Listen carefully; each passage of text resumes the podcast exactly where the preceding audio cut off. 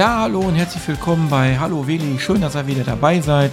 Ja, eine Woche ist wieder um und ich habe am Freitag habe ich am Freitag habe ich es nicht geschafft, einen Podcast aufzunehmen, weil wirklich viel los war und hat sich also privat sehr viel angestaut. Ich kann davon gleich mal erzählen und ähm, ja, die Woche war hart und äh, man hat mal ab und zu solche Wochen, wo sich alles staut und man eigentlich nicht mehr weiß, ähm, was man zuerst machen soll. Ähm, ja, es hat sich also gestaut, äh, dass ich äh, quasi am Wochenende nehme ich mir eigentlich immer frei. So, ja, hat man eh frei, aber da sind so meine Produktionstage, so Freitag Skript schreiben und äh, Samstag YouTube-Videos produzieren und Sonntag, dahin streckt sich dann noch der ganze äh, Schnitt und so weiter, weil ich am Samstag kann ich nicht durcharbeiten, das heißt also produzieren und dann schneiden, sondern ich mache die Produktion und dann äh, muss ich andere Dinge machen, hier Wasser holen und, und zum Getränkemarkt fahren, einkaufen und was nicht alles. Und äh, jetzt kam natürlich noch was ganz anderes dazu. Ähm, ich musste noch mit meiner Tochter ein Auto kaufen gehen und ähm, die ganzen Formalitäten, also erstmal Gespräche, sich mehr, mehr, Autos mal angucken und so weiter und so fort. Bevor sowas mal alles steht, ist, ähm, ist ein Samstag natürlich auch schon total ausgefüllt. So, und dann habe ich mir natürlich Samstag den Abend frei gemacht und habe einfach nur mal gechillt. Und ja, deswegen kam auch die ganze Vorbereitung, Freitag einen Podcast zu machen oder die Woche überhaupt, überhaupt alles war kreuz und quer und hat sich also wieder gestaut. Also das, was ich mir eigentlich nicht wünsche, was man eigentlich nicht machen soll, sich alles voll zu packen. Aber das waren jetzt solche Termine, die man ja als unerwartete Begebenheiten oder so oder unerwartete Termine einfach mal abstempeln musste. Die kamen einfach mal so auf einen Tag auf den anderen rein. Ihr kennt das ja, ja, mal hier, Papa, geh mal mit mir Auto gucken und ähm, dann äh, fährst du Freitag los und ähm, dann fährst du doch Samstag nochmal zu dem Autohändler, wo du das Auto kaufen willst und was nicht alles. Äh, auf jeden Fall, das Wochenende war gepackt und voll. So, und dann habe ich natürlich mit viel Mühe das Video gedreht und dann geschnitten, den ganzen Sonntag fast. Ähm, und dann auch eingestellt. Und dann fangen bei mir schon, dann ging schon bei mir so einiges wieder, äh, spielte sich irgendwas schon wieder in meinem Kopf ab. Also dramati dramatische Dinge nicht, aber so eine Art, boah Leute, ey, wie kaputt seid ihr eigentlich? Man lernt ja dadurch auch immer verschiedene Leute kennen. Einige würdigen, beziehungsweise würdigen nicht, aber finden das toll, dass du solche Videos drehst. Andere versuchen ja quasi das Haar in der Suppe zu finden, um dir dein Video platt zu machen. Ne? Also diese Hater oder Trolls, wie, wie man die auch immer nennt. Und die finde ich ja am allerschlimmsten.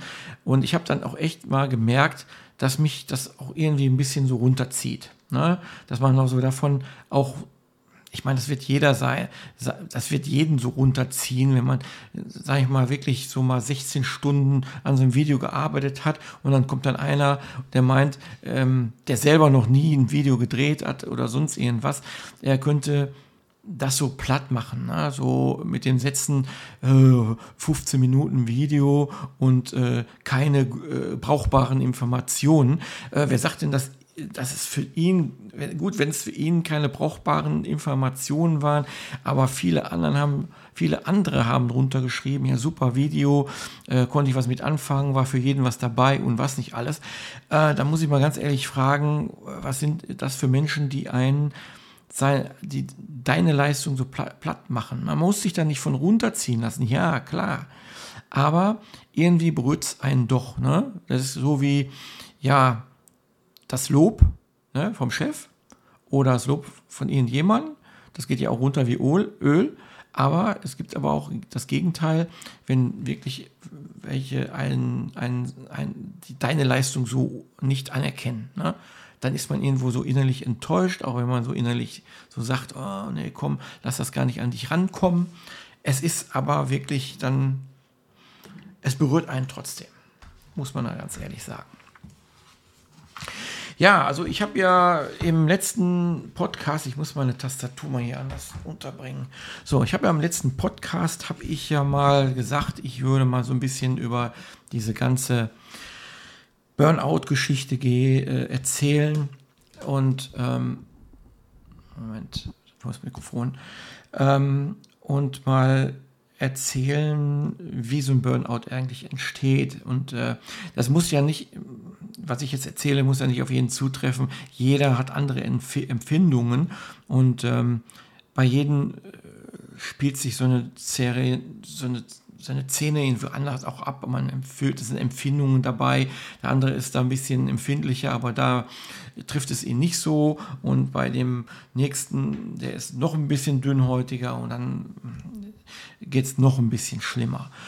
So, also ich kann mich da eigentlich ganz gut dran erinnern, als ich so den, ja, den ersten Burnout, ich meine, das ist immer so eine Geschichte, oder das ist immer so eine, so eine, das ist Burnout ist eigentlich eine Bezeichnung für das große Ganze. Ne? Also Burnout ist so eine Bezeichnung äh, für alles. Das sind ja ähm, nicht nur psychische äh, De Depressionen oder so, ähm,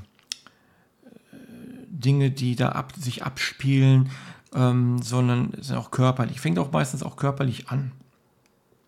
Und ähm, man muss ja auch vorsichtig sein, man muss diese Alarmsignale auch erkennen.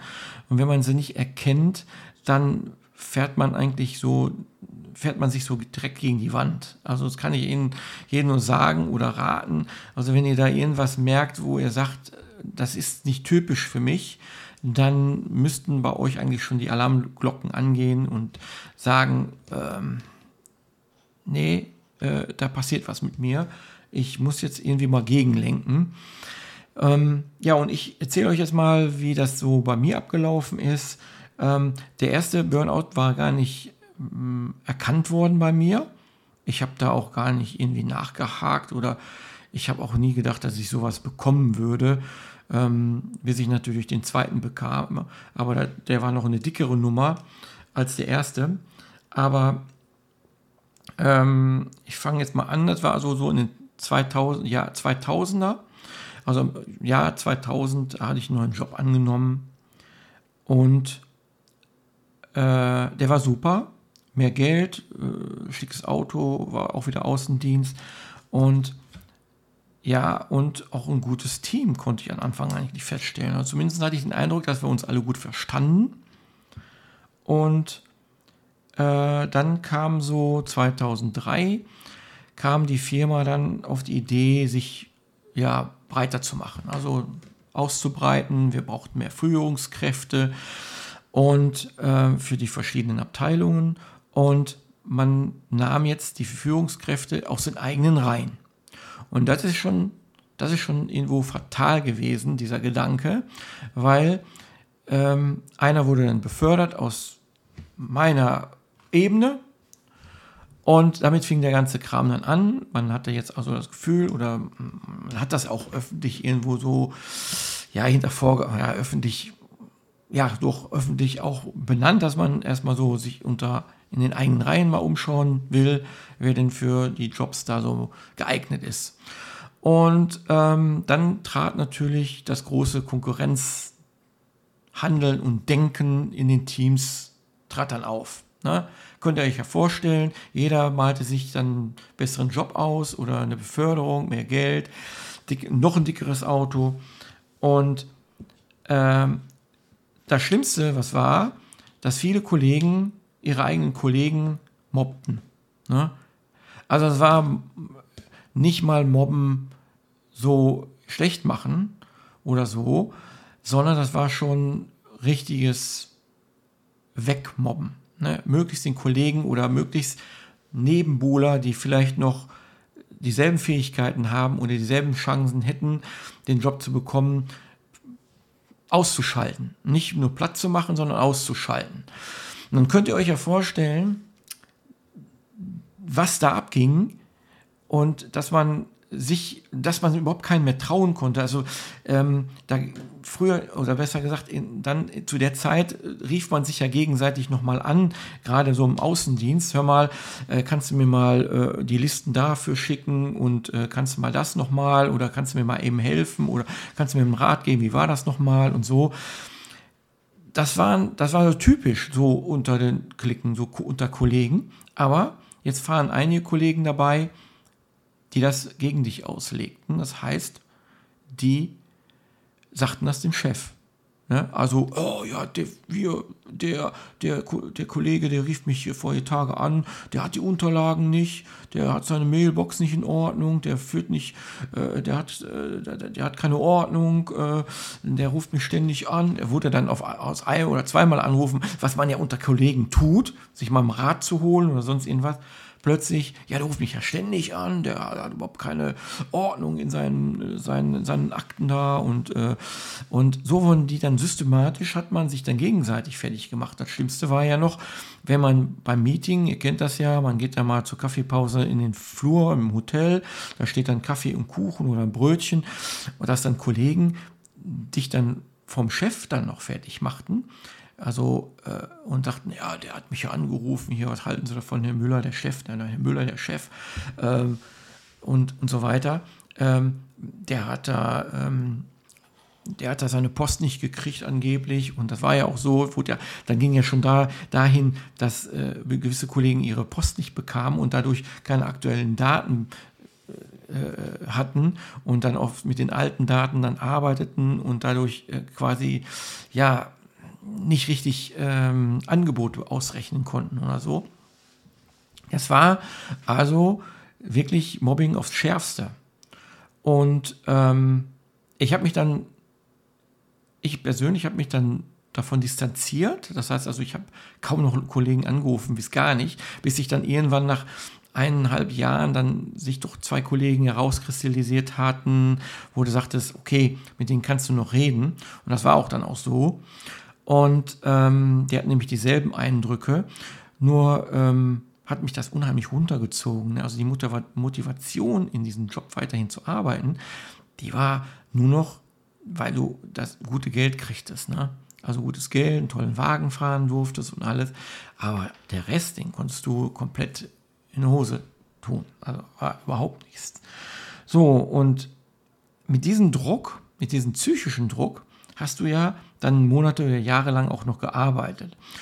Und dann kam dann fünf Jahre später das erste Mal in diese heile Welt, die du hattest, man kennt das, ähm, ja, Mutter und Vater da und äh, äh, ja, alles schön, fährst du mal ab zu am Wochenende hin, quatsch mal ein bisschen, Vater hat dir noch ein bisschen geholfen oder hat mal, ähm, äh, wenn du in Urlaub warst, auf, auf die Wohnung aufgepasst oder was auch immer, alles heile Welt. Und plötzlich tritt in dieser ganzen heilen Welt, in deinem privaten Leben, plötzlich der Tod ein. Ne? Also ein Familienangehöriger starb dann, also mein Vater, in dem und dann brach für mich also die Welt zusammen. Kombiniert mit der ganzen Mobbing-Kacke da von der Firma, war das jetzt quasi, äh, scherzeshalber mal gesagt, die Kirsche auf der Torte, also das, der Tropfen, der das fast zum Überlaufen machte. Also ich bin so in mich zusammengesackt und ähm, merkte dann auch, dass so körperliche Blessuren anfingen,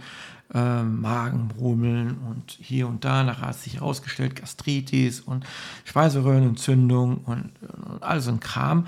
Und ähm, ich eigentlich nicht mehr mit meinem Leben so klar kam. Also ich merkte wohl, ich kriege das nicht mehr so sortiert, weil äh, dieses Burnout ist ja so eine Überbelastung, das ist ja, das ist ja quasi, wie soll ich sagen, so ein Nervenzusammenbruch ähm, von, der, von der Seele. Ne? So, die Seele gibt komplett aus, also deine Psyche, deine Psyche gibt auf ähm, und versucht jetzt irgendwo äh, Daten, äh, Pipelines, Datenpipelines zu blockieren.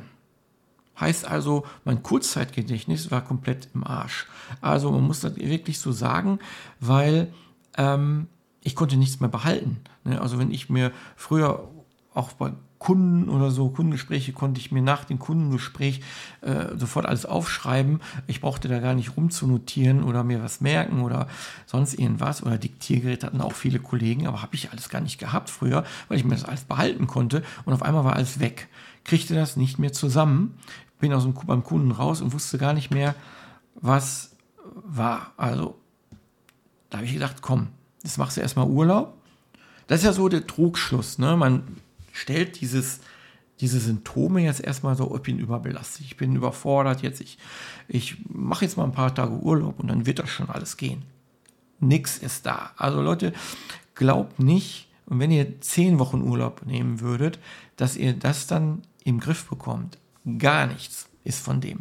Ohne professionelle Hilfe kommt ihr da nicht raus. Ganz ehrlich, ihr kriegt das nicht allein im Griff. Jeder, der behauptet, er möchte, äh, er bekommt das im Griff, der ist da komplett auf dem falschen Dampfer. Ja, ihr braucht einfach die Beurteilung eines Außenstehenden. Ihr beurteiltet nur mit euren Sinnen und die sind sowieso schon angeknackst, da ihr sowieso schon in dieser ganzen äh, Burnout bzw. Depressionsschiene schwebt. Ihr seht die Welt sowieso noch schwarz-weiß. Ähm, da ist nicht mehr mit viel. Ich da findet er schon selber raus. Dann fängt so, äh, ihr fangt, die schleichenden Dinge, die dann passieren, ist, ihr fangt euch dann Seelentröster ein. Ne? So, oh, komm, scheißegal, hier ist Montag oder Dienstag, oh, haust dir noch eine Flasche Wein rein, machst dir mal einen gemütlichen Abend und am nächsten Tag ist genau dasselbe. Fangt wieder an mit den Seelentröster und irgendwann kommt ihr da nicht mehr von los. Ihr kommt quasi in so einen Teufelskreis. Viele sacken ja in, die Alkohol, in den Alkoholismus mit rein. Das ist ja noch viel schlimmer. Da kommt ja noch zu diesem ganzen Depressionsscheiß und den Burnout-Kram, kommt ja dann noch diesen Alkoholismus, dass ihr euch dann noch einen ansäuft und dann, dann da rauskommen, ist ja noch viel, viel schwerer. Und wer dann nicht die Kurve kratzt und sagt, hör mal, mit mir stimmt irgendwas nicht. Ich werde hier immer fetter. Ich ich komme abends, ich komme morgens mit meinem Hintern nicht mehr aus dem Bett. Ich bin mittags um, oder vormittags oder morgens um 10 Uhr schon platt, als hätte ich, hätte ich 20 Kilometer gejoggt. Ähm, irgendwas, ist, irgendwas ist nicht in Ordnung. Und dann fangen ja die, wie ich gerade schon sagte, die körperlichen Pressuren an. Das heißt, Magenbrummel, ich hatte damals eine Gastritis, die, die, das war ganz schlimm. Also mit diesen Reflux nachher und dann musste ich zur Magenspiegelung und Darmspiegelung und, und äh, man merkte irgendwie, irgendwie geht das in dir vor, was nicht normal ist.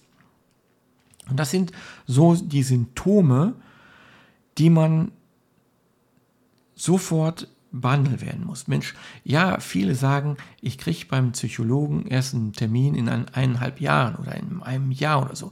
Versucht irgendwo Kliniken, öffentliche Kliniken, die zu kontaktieren, die euch auch für einen Notfall einen Termin geben können.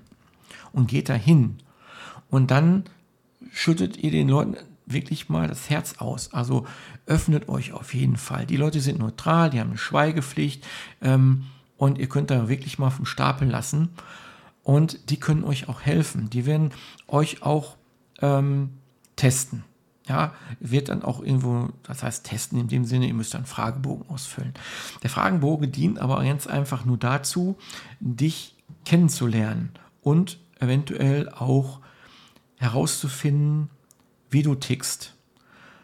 Es ist immer so ein Zusammenspiel ähm, zwischen wie man ist, also wie man selber tickt und wie die äußerlichen ähm, Geschehnisse, wie die dich ja, wie die sind. Ne? Alles, was so äußerlich auf dich zukommt, dieses Mobbing in der Firma, dann Tod deines Vaters eines, oder eines lieben, lieben Person oder sonst irgendwas, äh, schmeißt dich plötzlich aus der Kurve und du kriegst, du kriegst die, kommst nicht mehr in die Spur.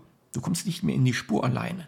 So, und die Leute wollen das natürlich mit psychologischen Fragen ähm, quasi ja analysieren, wie du eigentlich, wie du eigentlich bist erstmal. Und wenn die wissen, wie du tickst, können die eine Therapie entwickeln, wie du mit den Dingen, die auf dich äußerlich einwirken, äh, fertig werden kannst. Du, also mein Psychologe, der hat immer gesagt, du kannst die, deine Mitmenschen oder deinen Chef oder deine, deine Kollegen, die kannst du nicht ändern. Die sind so, wie sie sind. Du kannst die nicht ändern, du hast auch kein Recht, die zu ändern, sondern du musst dich ändern. Du musst dich ändern, inwieweit, dass du damit umgehen kannst, wie die Menschen sind, die um dich äh, äh, äh leben, die dich beeinflussen, die dich manipulieren. Ähm, äh, auch ich hatte auch immer gedacht, als ich so das erste, das erste Mal so in Behandlung war, dass ich einen anderen Job haben muss. Also einen Job vielleicht, der leichter ist, der, der weniger Verantwortung hat. Ähm, da hatte ich auch in Kauf genommen, weniger Geld zu verdienen. Aber äh, nee, sagt der Psychologe, Sie brauchen keinen anderen Job. Sie brauchen eine neue Einstellung zum Job. Ja, und das werden wir ihnen hier beibringen. Und das war das Beste, was mir passieren konnte. Äh, weil man hat wirklich in diesem Test ähm, herausgefunden, jetzt von mir, dass ich, äh, wie soll ich jetzt sagen, jetzt bin ich auch ein bisschen beschränkt aufgrund des Drucks, weil mir jetzt schon wieder das Wort nicht einfällt. Ich bin so ein, so ein penibel genauer. Ne? Und ähm, also ich bin so eher so ein Typ, ich mache lieber alles alleine, bevor ich es jemand anders machen lasse, weil ich meine, ich mache immer alles viel besser und viel ja, schöner und besser. Und ähm, ich neige dann immer so zu diesem Perfektionismus. Also ich bin so ein, ich will alles so perfekt haben. Und ähm, mittlerweile ist das bei mir so ausgetrieben, also bei mir steht Perfektionismus. Du kommst mit Perfektionismus auch nicht weiter. Auch äh, damals, als ich anfing mit YouTube oder jetzt hier mit diesem Podcast, habe ich immer so am Anfang sickert das ja immer noch durch, dieser Perfektionismus. Da musst du sagen, ich brauche jetzt hier die teuersten Geräte, das teuerste Mikrofon und die teuerste Anlage und dann muss ich gucken, dass ich alles skripte und mache und tue und ähm, das, da baute sich so ein Stress wieder auf, wo ich sagte, nö, mache ich jetzt nicht. Und ich habe, muss ich ganz ehrlich sagen, zu diesem Podcast auch wieder kein Skript geschrieben. Ich habe wohl zwei so Themenpunkte hier aufgeschrieben auf einem Blatt Papier. Aber ich habe immer das Gefühl, dass so spontane Sachen, die ich mache, viel besser ankommen, als wenn ich skripte. Dass ich anfange, ähm, so quasi schon vom Blatt abzulesen. So dreimal drauf geguckt, äh, Satz äh, so inhaliert und dann vor die Kamera und dann den abgegeben, das so, so Wasser schöpfen, ne? so ne? lesen, wieder in die Kamera, so bei YouTube. Das funktioniert, äh, das sieht, oder besser gesagt, das sieht so verkrampft aus und man kann sowas, oder ich fühle mich so in der Rolle besser, wenn ich spontan quatsche und ich kann euch ganz ehrlich sagen, dass ähm, Reden, auch dieser Podcast hier, wenn ich auch über diese Dinge jetzt hier rede, Burnout und die Geschichte, die hinter mir steckt, ähm, in diesem Thema, ähm, auch so eine Art Therapie ist, so ein Podcast, dass man wirklich mal auch darüber reden kann. Und ich finde, mit diesem Thema ähm, Burnout oder Depression überhaupt, da sollte man also viel mehr drüber reden, weil das ist ein Thema, was immer noch unter vorgehaltener Hand existiert, wenn man mit Leuten darüber redet oder du erkennst Leute, die die dann auf die zu dir kommen und sagen, hör mal, du hast ja auch mit zu tun gehabt. Wie war das denn? Und äh, wie meinst du denn? Wie kann man das denn? Äh, wie kann man Herr darüber werden? Und ich den Leuten dann klar sagen, ich sag, ich kann dir überhaupt nicht helfen. Ich kann dir Tipps geben. Ich kann dir meine Erfahrungen weitergeben. Aber jeder äh, Burnout, jeder Verlauf zur Depression ist total anders, weil du ganz andere Emotionen hast wie ich. Du, du reagierst auf ganz andere äußerlichen Einflüssen ganz anders als ich. Und jede Depression entwickelt sich anders und jeder Psychologe erkennt das auch und entwickelt darauf auch eine maßgeschneiderte Therapie. Und die hilft dir dann auch, da rauszukommen oder das abzumindern. Wer einmal eine Depression hat, nur mal die Leute, ihr da draußen, der wird ein Leben lang das immer haben. Also es ist nicht eine Sache, die man von heute auf morgen, komm, ich gehe jetzt mal zwölf Wochen in Therapie und dann ist das vorbei. da, dem Glauben hatte ich auch gehabt. Da bin ich auch, glaube ich, vier oder sechs Wochen in Therapie gewesen. Und dann habe ich gesagt, wenn ich hier rauskomme, bin ich ein neuer Mensch, dann habe ich mit dem ganzen Kram nichts am Hut. Ja, und äh, das Gespräch mit Psychiater hat mir dann gesagt, ähm, nee, damit werden sie im Leben lang zu tun haben. Das ist jetzt ihr ständiger Begleiter. Also kann ich den Leuten nur raten, die überhaupt ansatzweise merken, dass irgendwas nicht in Ordnung ist, sofort, sofort sich professionelle Hilfe zu holen, um überhaupt ansatzweise da rauszukommen und nicht in, äh, gegen die Wand zu fahren. Ja, das ist ganz, ganz, wenn ihr mal so weit seid, dass ihr Erschöpfungszustände habt, Kopfschmerzen, kräftige Rückenschmerzen, nicht mehr mit dem Arsch aus dem Bett kommt, euch ähm, verdrückt in euren vier Wänden, nicht mehr mit euch mit Freunden treffen wollt, äh, Kontakt mit Menschen überhaupt meiden wollt, weil ihr Angst habt und wenn ihr vergesslich werdet und das sind das sind alles Symptome, die da hingehen, dass ihr ähm, Depressionen bekommt oder ein Burnout. Und wer da nicht die Reißleine, Reißleine pünktlich oder rechtzeitig zieht, der wird noch Schlimmeres erfahren. Der wird wirklich noch Schlimmeres erfahren, denn das Leben, das, ähm, ich kenne Leute, die haben gedacht, oh, ich mache das alles selber, ich komme da raus, ich therapie mich selber, verfallen dann in Suff, weil sie meinen, äh, Alkohol ist übrigens ein ähm, äh, Alkohol ist immer ein, die Ursache eine Depression. Alkohol löst immer eine Depression aus. Nur mal für die Leute, die mal ähm, ja, meinen, regelmäßig trinken zu müssen.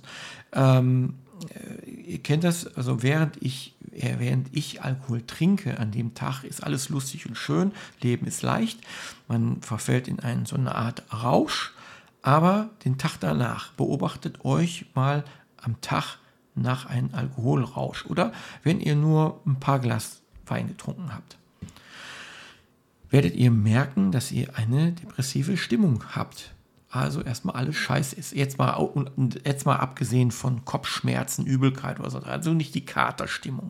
Aber wenn ihr so mal so leicht alkoholisiert wart und ihr kommt dann, steht dann morgens auf, nicht direkt verkatert und so, aber dann schaut mal auf eure Psyche. Meistens ist es so, und das ist auch wissenschaftlich belegt, dass ähm, Alkohol Depressionen auslöst am Tag danach.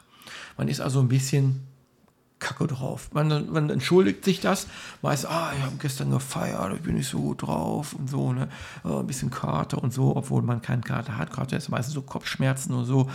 Mm, aber man, man, man, man hat ja einen Grund. Ne? Man hat gesoffen, Tag, Abend davor und jetzt habe ich einen Grund, auch scheiße drauf zu sein. Und meistens ist es eine Depression. Nicht so hart, nicht so stark, bei den anderen ist es schwach, bei den anderen ist es ein bisschen härter, dann kann man, ah, ich habe keinen Bock auf dich und äh, wenn man auf Freunde trifft oder so und ja, man geht alles Unangenehme und vor allen Dingen, wenn man äh, angesprochen oder gezwungen ist, irgendeinen Smalltalk halten zu müssen, dass solche Dinge geht man aus dem Weg. Man ist einfach äh, Kacke drauf. So, beobachtet euch mal. Trinkt mal, weiß ich, Freitag, Samstagabend zwei, drei Glas Wein und dann geht ihr mal am Bett. Habt ihr noch keinen Kater am anderen Morgen, aber an anderen Morgen fühlt ihr euch nicht happy genug für den Tag. Ähm, wie gesagt, aber das muss jetzt nicht bei jedem so sein, äh, aber bei den anderen ist es schwach, unterschwellig, bei den anderen ist es ein bisschen stärker ausgeprägt. Das muss jeder, kann jeder so ein bisschen anders verkraften. Aber irgendwas, irgendwie bricht sowas dann in einem durch in der Psyche. So, ähm, ja, auf jeden Fall fingen dann nach Mobbing, Tod eines geliebten Menschen und äh, gesundheitliche Depress also gesundheitliche Pressuren, also diese Magenschleimhautentzündung, die Gastritis und Dings, kam ich ja dann noch, das war ja auch noch mal so ein Ding, zu dem falschen Arzt. Ja, also der Arzt war, ähm, von dem, was er machte, war der top, also von seinem, machte seinen Job top, top. aber der konnte nicht mit seinen Patienten umgehen. Also nach meiner Magenspiegelung knallte er mir da irgendwelche Säurehämmer hin und sagte, nimm mal die drei, vier Dinger in die nächsten zwei, drei Tage und dann tschüss. Ja, ich sag, wie ist das denn mit dieser äh, Speiseröhrenentzündung und so. Und ich hatte jetzt irgendwie Angst, äh, da ist irgendwas verbrannt. Ich kriege irgendwann mal Speiseröhrenkrebs oder sonst irgendwas. Ja, ich dachte, nee, nee, komm, äh, ihr müsst jetzt raus hier. Der nächste Patient wartet schon. Der schob einen schon direkt aus der Praxis. Da habe ich gedacht, scheiße. Da sitzt du mit dem Problem alleine da. Und das Dümmste, das Dümmste, was ich je in meinem Leben gemacht habe, ich bin auf Google gegangen. Ne? Dr. Google gefragt, Speiseröhrenentzündung. Da stand natürlich alles drin, äh, was ich eigentlich nicht wissen wollte. Also, ne, Speiseröhrenkrebs, äh, nicht mehr lange zu leben, nicht therapierbar, ähm, bei Diagnose innerhalb kurzer Zeit äh, unter der Erde. So, und mit diesen Dingen, da war ich komplett im Arsch.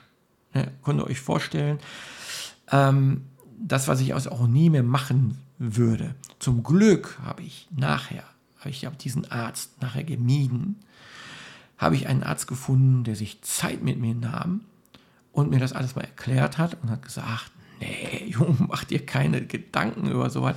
Hat mir das auch alles dokumentiert hat mir das gesagt. Also, nee, die Speiseröhre entzündet sich immer mal, weil es gerade, wenn man scharf gegessen hat oder so übervoll ist und so ein kleiner Reflux entsteht oder vielleicht abends oder nachts mal die Säure in die, in die, in die Speiseröhre kommt. Das muss man zwar behandeln, aber äh, gibt es einige Dinge, die man da machen sollte. Also bloß, also er rat, rät, rät mir auch von diesen Blockern ab, diese Säureblocker.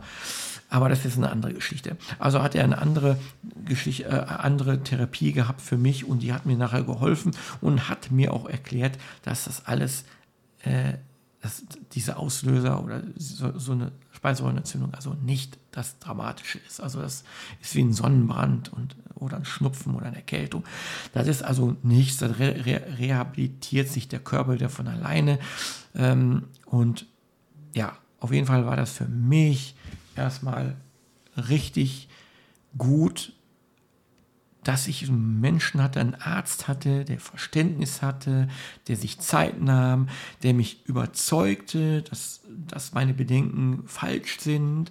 Und ich da jedes Mal rausging, jedes Mal, wenn ich bei diesem Arzt rausging, war für mich die Welt im Lot konnte ich also ganz ehrlich sagen, weil der gefiel mir, ich bin ja schon über 20 Jahre bei dem und ich kann eigentlich nur sagen, der Mann ist für mich ähm, super.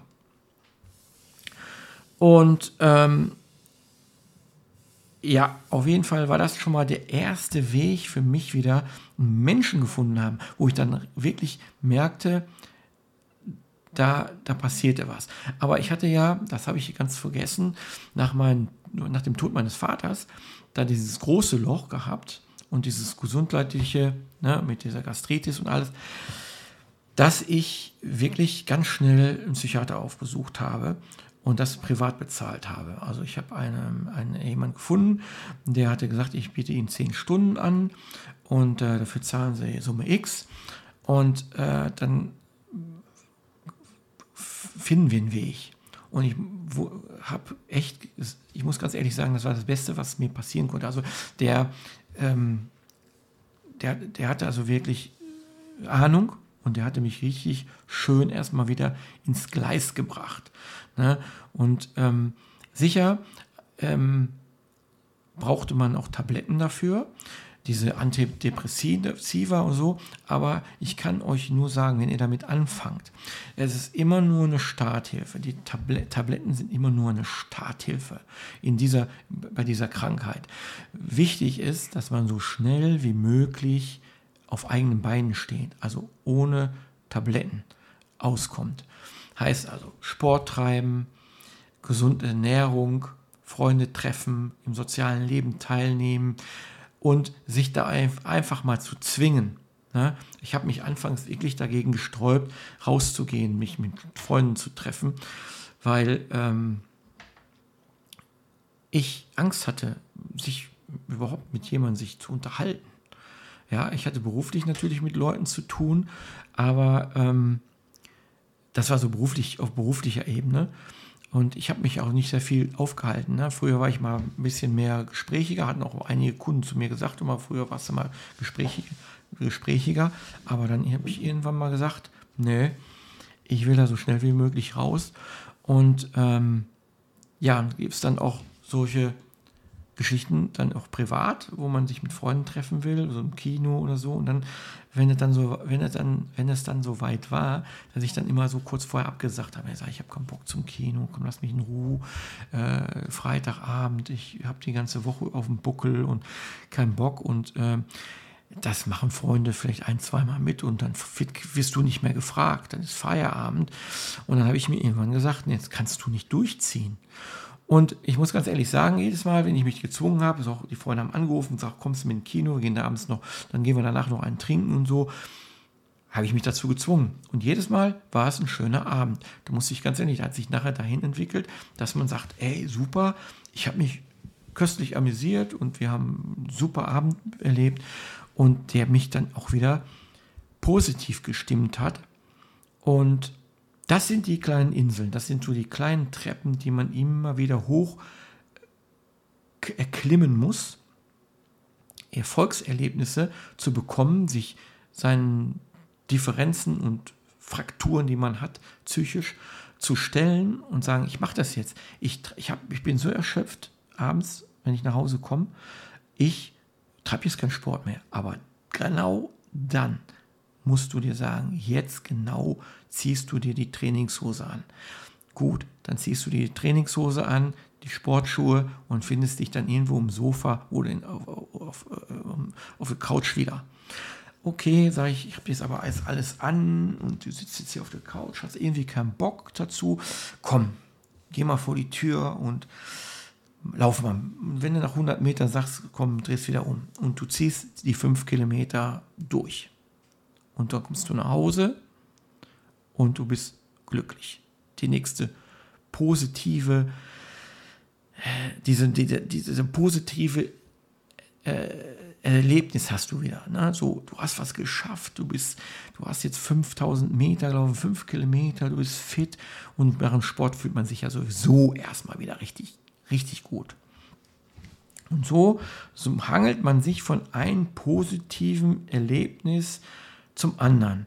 Eine gute Geschichte ist auch, wenn man sich auch mal lobt, in dem Sinne, indem man seine guten Taten, die man heute am Tag gemacht hat, mal äh, aufzählt, auch wenn es selbstverständliche Dinge sind. Viele sehen ja gar nicht mehr aus lauter Tagesroutine, viele sehen da ja gar kein Erfolgserlebnis mehr drin. Und deshalb kann man sich abends mal, wenn man im Bett liegt, nochmal den, den Tag Revue passieren. Ist die beste Therapie. Einfach mal zu sagen, hey, ich bin heute Morgen aufgestanden um 6 Uhr, habe mich fertig gemacht und ich finde, ich sah gut aus, habe mir meine Kleidung angezogen, habe mir mein Frühstück gemacht. Ich fand das sogar lecker und ähm, dann ähm, alles solche Dinge, die man eigentlich so als selbstverständlich sieht. Ich habe das auch nicht von Anfang an gehabt, solche Dinge auszuloben. Aber wenn man mal mit Psychiatern zusammenarbeitet, die einen sagen, schreib doch mal auf, was du heute so alles gemacht hast. Und hä, da sitzt du dann vor dem Zettel und sagst, äh, ich habe, ich, ich, weil ich weiß ich nicht, was ich gemacht habe. Ich habe nichts Großartiges gemacht. Ich bin, habe gearbeitet, bin hingekommen. Ja, aber was hast du denn gemacht? Du hast geschlafen, was hast du dann gemacht? Ja, ich habe ich hab mich rasiert und mich fertig gemacht und angezogen. Ja, super, schreib mal auf. Hä? Ich sage, ja, erstmal erst habe ich mir gedacht, der will mich verarschen. Nein, das sind alles Dinge, die hast du gemacht. Die sind in Ordnung, die sind okay die, die, das hast du hinter dir gebracht. Und da sollte man sich auch mal loben. Das sind zwar Dinge, die machst du jeden Morgen, aber das sind Dinge, die muss man aber auch erst einmal jeden Morgen leisten. Das ist genauso wie deine Arbeit. Die acht Stunden Arbeit, die leistest du auch ab. Und die leistest du ja nicht, die leistest du zwar für dich ab, aber auch für den Arbeitgeber. Aber letztendlich ist das eine Leistung. Und wenn, und wenn irgendwelche Dinge am Tag passieren, die dich runterreißen oder negativ waren, zum Beispiel hat irgendwie bei der Arbeit ein, ein Deal nicht geklappt, dann musst du nicht das Negative suchen, sondern man sucht einfach immer nach dem Positiven. Ja? Entweder man sagt, okay, das war wieso keine gute Geschäftsbeziehung, lass laufen, habe ich nicht erwartet, dass das Geschäft über die Bühne geht. Na? Ich habe zwar gehofft und habe mir die Mühe gemacht dafür, aber hat nicht geklappt. Ich habe auch immer diesen, diesen, ähm, diese Therapie ist eigentlich die beste, sich erstmal, wenn dir irgendwas missfährt oder irgendwas scheiße gelaufen ist am Tag, immer erst das Positive heraussuchen. Fang bloß nicht an zu überlegen, was scheiße war. Oder dass die Situation selber scheiße war. Oder dass man das erkennt, dass das gerade mal nicht optimal gelaufen ist. Das ist wo ganz klar. Aber man soll sofort umschalten und sagen, was habe ich denn da jetzt draus gelernt? Was ist denn jetzt gut daran gewesen? Das habe ich mal, das, das, das, therapiere ich auch so immer an mir. Das ist so meine erste Sache, um überhaupt diesen äh, positiven Effekt daraus zu sehen. Wenn ich zum Beispiel hier am Computer arbeite und ich für meinen YouTube-Kanal hier meine Thumbnails mache, dann ist mir schon ein paar Mal passiert, oder besser gesagt, ich schneide, wenn ich, ich habe mal anfangs so ein blödes Schnittprogramm gehabt, da habe ich dann eine, zwei Stunden an Schnitt gesessen und einmal macht das Ding plopp und alles ist weg. Und diese ganzen Back, Backups von diesen konnte ich gar nicht wiederfinden. Ich wusste gar nicht, wo ich die suchen sollte. Auf jeden Fall waren zwei Stunden Arbeit im Arsch, auf Deutsch gesagt. So, jetzt hätte ich rumfluchen können, alles Kacke und so. Und ähm, aber ich habe gesagt, ich habe mir das Positive rausgenommen und habe mir gesagt, hey, du fängst jetzt nochmal von vorne an.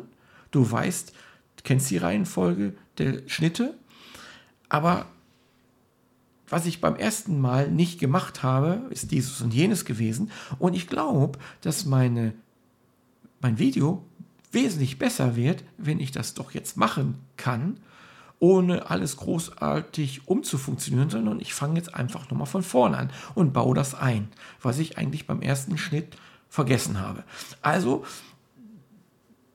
dieser Break, dieses, dieses, dieser, dieses Wegploppen des, des gesamten, gesamten Arbeit war vielleicht ärgerlich, aber ich habe jetzt nochmal die Chance, meine Arbeit besser zu machen, weil ich ja jetzt erstmal Erfahrungen gesammelt habe in diesem Schnitt mit der Reihenfolge, was hätte ich für Memes einbauen können und, und so. Das brauche ich jetzt nicht mehr, sondern ich fange jetzt nochmal von vorne an und kann diese Dinge jetzt machen, nochmal einbauen. Und dieses Video ist richtig gut abgegangen. Ähm, ah, ich habe zwar länger dafür gebraucht, aber ich habe mich im Nachhinein, habe ich diesen Ärger total vergessen. Ja, also ärgert ich euch. Im ersten Moment ist immer alles ärgerlich und man sieht wirklich nur die negativen Geschichten. Aber man sollte eigentlich schnell die Kurve kratzen und sagen, oh, was lerne ich jetzt darauf? Was ist jetzt was Positive? Wo ist die positive Geschichte an, an, diese, an diesen Missgeschick jetzt? Ja? Auch wenn dir mal eine Tasse runterfällt. Ja. Ähm, vor Tage auch mal, da hatten wir ein neues Alltagsgeschirr bekommen, so schön bunt mit Farben und so. Und da ist mir eine Tasse vor kurzem runtergefallen. Die war so, die stand vor den Frühstückstellern und ich habe morgens meinen Frühstücksteller rausgezogen, habe die, ja, die Tasse gleich mitgestriffen und dann ist sie kaputt gefallen. Und da habe ich gesagt, oh Scheiße, ich verbringe es das meiner Frau bei, das ist blöd. Aber wo ist, das, wo ist die positive Geschichte? Ich habe sofort umgeschaltet und gesagt, wo ist die positive Aspekt? Komm, gibt vielleicht eine schönere Tasse. Also die war jetzt auch wirklich nicht so, von der Farbe her nicht so toll. Aber kauf dir doch eine schöne Tasse. Alles geht mal irgendwann vorbei und irgendwann wird es alt. Vielleicht kaufst du dir jetzt aus, diesem, aus dieser Serie jetzt mal eine schönere Farbe. Und ich habe es meiner Frau gebeichtet und die hat mir gesagt, ja, das war die dunkelgrüne, die gefiel mir eh nicht. Aber die haben von dieser Serie, haben die noch so eine etwas eher pastellgelbe und die gefiel mir viel besser. Aber da wir hier schon sechs Tassen haben und wir brauchten jetzt nicht noch eine siebte oder achte, habe ich irgendwie, weiß ich nicht, war die in dieser Kombi-Set mit drin, die grüne und mir gefiel aber die rote und die, die, die Pastell-Mintfarbene äh, und da war die dunkelgrüne mit dabei und ja, ich konnte das nicht auswechseln, das war alles in einem Karton und ja, eigentlich war das nachher positiv, dass sie kaputt fiel und wir konnten dann diese gelbe Tasse kaufen. Also man kann sich in, in allen Kammern etwas Positives rausmachen. So, jetzt habe ich mir aber so lange gequatscht, ähm, dass wir jetzt zum Ende kommen und ich euch dann erzähle, wie es eigentlich weitergeht ähm, mit dieser Geschichte.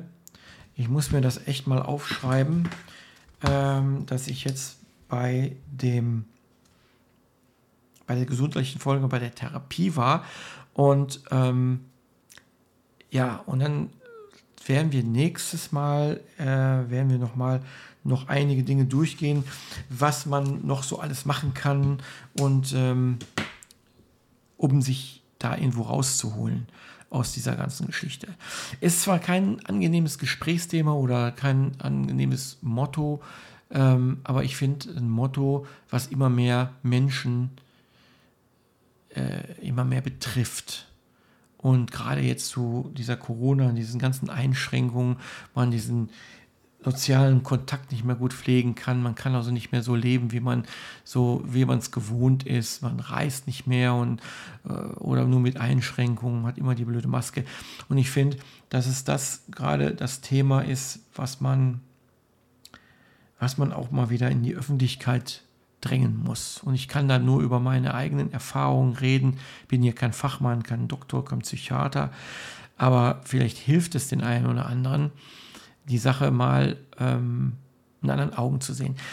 Ich werde mal sehen, was ich noch so an Unterlagen habe und werde mal so einige Therapiepunkte mit aufzählen, wie man selber da mal sich so mm, ja, behandeln kann. Also zumindest erstmal Not Drungen, sein Leben so ein bisschen auch mal umstellt, in die positive Seite zu bringen. Aber es, es ersetzt keinen Psychiater oder kein Fachpersonal. Da müsst ihr wirklich mit einem kompetenten Menschen reden, wenn es euch wirklich so schlecht geht. Und äh, wenn es euch schlecht geht, dann ist es schon fast zu spät. Ähm, ja, wie es bei mir anfing, habe ich euch erzählt, welche Einflüsse das alles sein kann. Wenn ich vorher gewusst hätte, dass ich, dass man das irgendwo mal alles nicht mehr verarbeiten kann, dann hätte ich vielleicht viel, viel eher die Kurve gekratzt.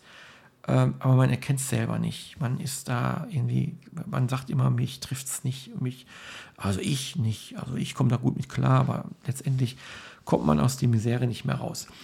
Gut, wir sehen uns, Leute, äh, äh Quatsch, wir sehen und wir hören uns auf jeden Fall nächste Woche wieder. Vielleicht mache ich auch mal so Podcast aus dem Auto heraus oder von der Arbeit heraus oder irgendwo mal so, wo es mir gerade einfällt, was, was äh, verlauten zu müssen, was sagen zu müssen, dass ich mal so kleine Tapes mache und die einfach schon mal so reinstelle, die ihr von mal äh, konsumieren könnt. Ansonsten wünsche ich euch eine schöne Woche noch und bleibt gesund und denkt positiv wir hören uns auf jeden Fall nächste Woche wieder. Ciao, ciao.